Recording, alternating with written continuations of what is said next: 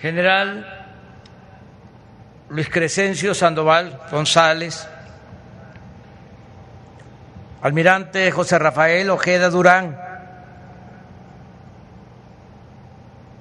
general Efemio Alberto Ibarra Flores, comandante del ejército. Estamos atestiguando un acto importante, el de la creación de la comandancia del ejército mexicano. Ahora, con la reforma administrativa, se tiene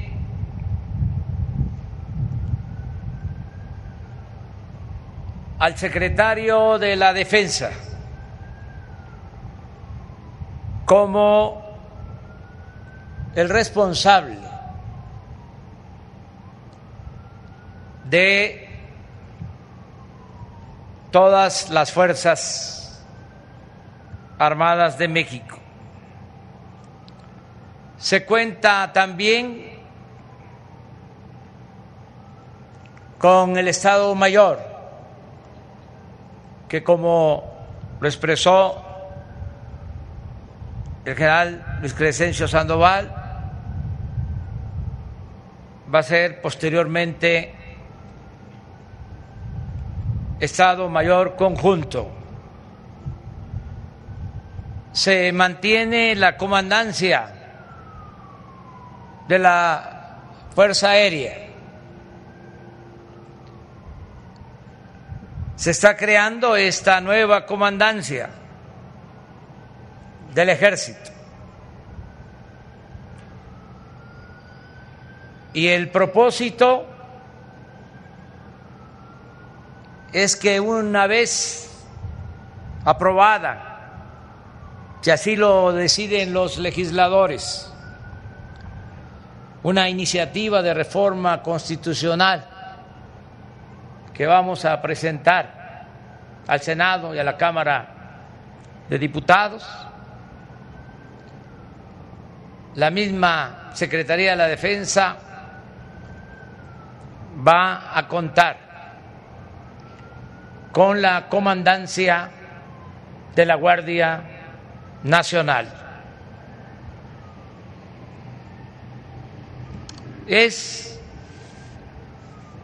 muy importante en estos momentos de transformación el apoyo que estamos recibiendo de todos los integrantes de las Fuerzas Armadas. Expreso mi reconocimiento sincero y fraterno sin la lealtad de las secretarías de la defensa y de Marina. Y sin su entrega al pueblo no tendríamos los mismos resultados en seguridad, en desarrollo, y en la búsqueda del bienestar para nuestro pueblo. Es importante que se conozca, que se oiga bien, que se oiga fuerte, que con las fuerzas armadas, ayudamos a la población afectada por huracanes, inundaciones, temblores, incendios y otros siniestros. Y con ellas Al mismo tiempo, contenemos a la delincuencia organizada e impulsamos la reconstrucción de la seguridad y de la paz en las regiones del país más afectadas por la violencia delictiva. Con personal militar se cuidan las instalaciones estratégicas de la nación, se evita el robo de hidrocarburos, se enfrenta el contrabando, se persigue la corrupción en los puertos y se defiende la soberanía, se protege y se rescata a migrantes. Y por si fuera poco, las Fuerzas Armadas nos ayudan en la construcción de obras de infraestructura para el desarrollo del país y en beneficio de nuestro pueblo.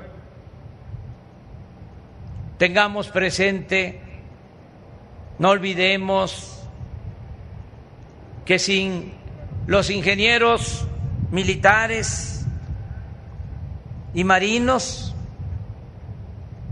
no estarían en proceso o funcionando con éxito. Obras, servicios o acciones como el desasolve de ríos, la limpieza de playas, la construcción de canales de riego,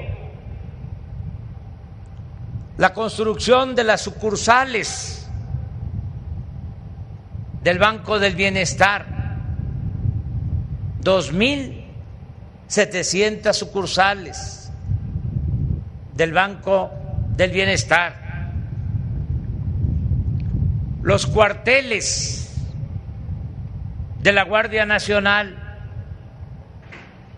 los viveros para producir millones de plantas del programa Sembrando Vida o el manejo logístico y la distribución de las vacunas contra el COVID. Sin la ayuda de las Fuerzas Armadas, no habríamos podido realizar la tarea de reconstrucción o terminación de hospitales que los gobiernos corruptos, neoliberales, dejaron abandonados o a medio construir. El apoyo del personal de salud de la Secretaría de la Defensa y de Marina ha sido fundamental para hacer frente a la pandemia, pero también para emprender la construcción del tren Maya, del nuevo aeropuerto de Tulum y del moderno y monumental aeropuerto Felipe Ángeles en Santa Lucía, que vamos a inaugurar el 21 de marzo del año próximo toda una hazaña constructiva. No hay nada que se esté haciendo de estas dimensiones en el mundo. Ninguna obra con estas características. Calidad en muy poco tiempo y con un costo muy bajo, con muy poco presupuesto. En fin, con las Fuerzas Armadas estamos también apoyándonos para transformar la antigua prisión de las Islas Marías en un centro cultural y ambiental, con el apoyo de las Fuerzas Armadas. Ha sido fundamental, repito, la transformación de México. No habríamos podido enfrentar a la delincuencia y garantizar la seguridad de los ciudadanos. Solo con la desaparecida Policía Federal, que estaba echada a perder. Ahora por la reforma a la Constitución, podemos apoyarnos para garantizar la paz, la tranquilidad, la protección de los ciudadanos en las Fuerzas Armadas.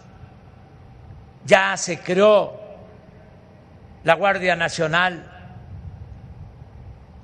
se cuentan ya con cien mil elementos de esta corporación profesional caracterizada también por la disciplina y la lealtad al pueblo. Sin el apoyo de las Fuerzas Armadas habría sido imposible ejecutar las obras públicas en curso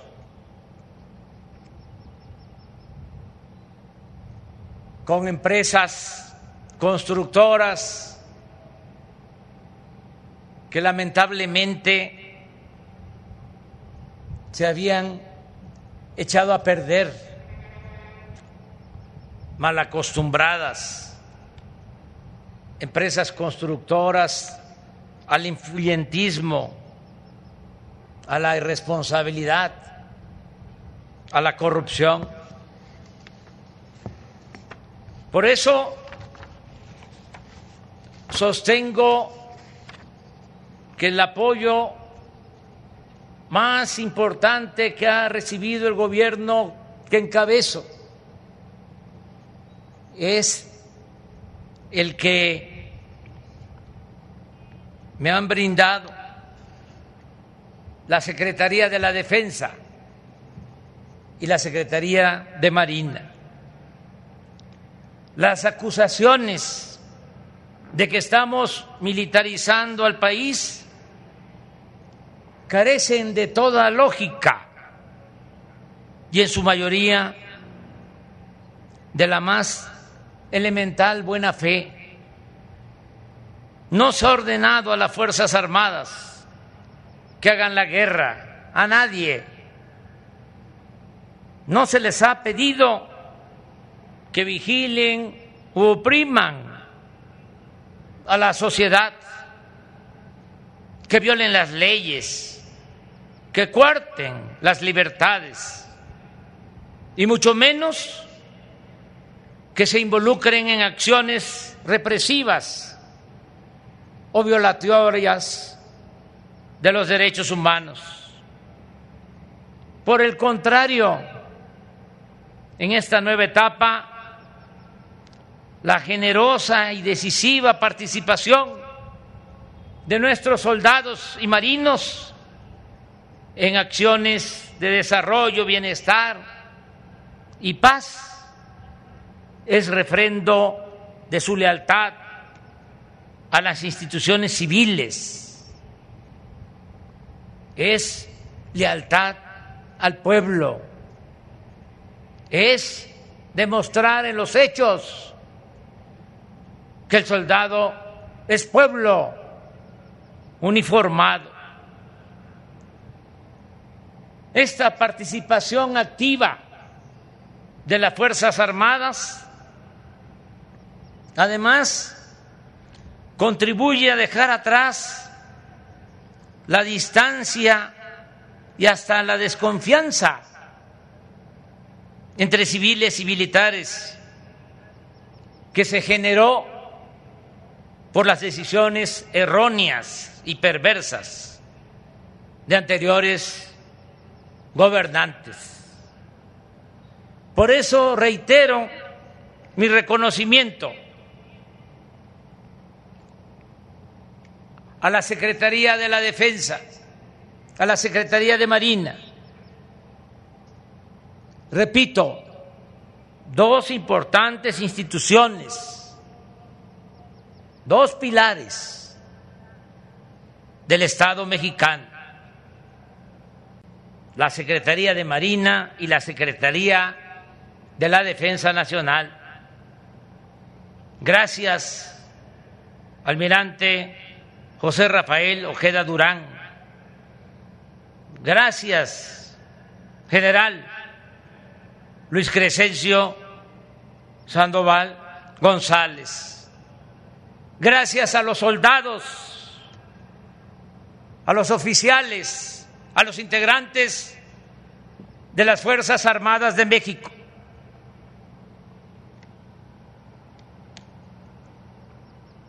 gracias a sus estimadas familias, que son una fuente constante de apoyo, solidaridad y cariño.